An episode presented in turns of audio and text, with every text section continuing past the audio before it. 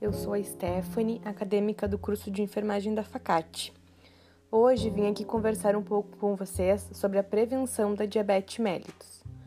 Sabe-se que a diabetes vem acometendo cada vez mais pessoas jovens, trazendo complicações sérias para a saúde. Com isso, trouxe em específico três tópicos importantes, que são as mudanças de estilo de vida, entre elas a atividade física, os check-ups básicos de rotina e a alimentação saudável. Vou começar falando um pouquinho sobre atividade física, que é essencial para a prevenção de muitas doenças, pois diminui os riscos de doenças cardiovasculares, melhora o controle metabólico, ajuda no emagrecimento e melhora a qualidade de vida.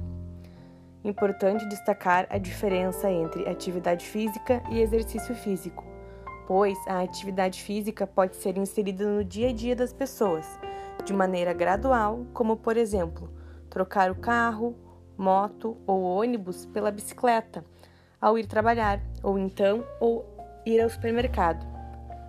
Já o exercício físico é quando marcamos um horário para realizar um exercício, como por exemplo, ir na academia, ir correr ou ir na aula de dança. Muitas pessoas justificam que não realizam exercícios porque não têm tempo.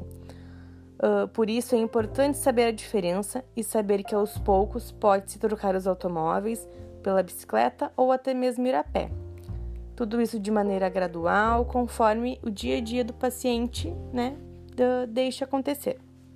Próximo tópico são os check-ups, que são os check-ups básicos, né, os exames laboratoriais que contêm todo todo o perfil ali, hemograma, perfil lipídico, função renal, que são realizados até mesmo em uh, laboratórios particulares, tem os pré-prontos ou então os que os médicos solicitam. Uh, esses check-ups eles são essenciais para o diagnóstico precoce de diabetes, pois existem alguns exames laboratoriais específicos para o diagnóstico de diabetes.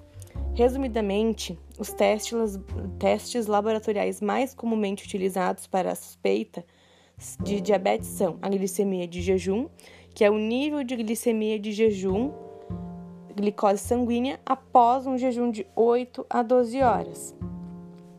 Também existe o exame da hemoglobina glicada, que mostra a concentração média de glicose no sangue de uma pessoa durante um período mais ou menos de dois a três meses, né? Então ele faz um cálculo em porcentagem e traz pra gente qual o nível de glicose na, na corrente sanguínea do paciente. E também tem o teste oral de tolerância à glicose, que é quando o paciente recebe uma carga de 75 gramas de glicose em jejum e a glicemia é medida antes de tomar e após 120 minutos.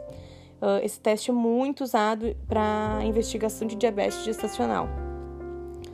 E o último tópico que eu trago, não menos importante, é sobre alimentação, né? Que é indicado que haja uma restrição de gorduras, especialmente saturadas, alimentos que contêm sacarose, que é o açúcar comum, né? Que deve ser evitado, e também a restrição de sal. Todos esses elementos são prejudiciais à saúde, né? E podem sim acarretar a outras doenças. É de extrema importância, então, que a gente uh, tenha ingestão de frutas, uh, que a gente aumente a ingestão de fibras, verduras, legumes e também a ingesta hídrica, que é muito importante para o funcionamento do nosso metabolismo. Uh, além de né, tentar medidas, tentar adotar medidas saudáveis, pode parecer difícil no início, mas quando se segue uma rotina adequada das mudanças, né, a adaptação pode sim ser mais tranquila. E a alimentação é um ponto muito importante na prevenção. Além de prevenir a diabetes, ela também previne as dislipidemias, que são o aumento dos níveis de colesterol total, colesterol LDL, triglicerídeos, né?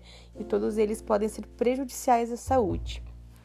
Bom, meu tópico hoje aqui é mais curtinho, espero que tenha ajudado.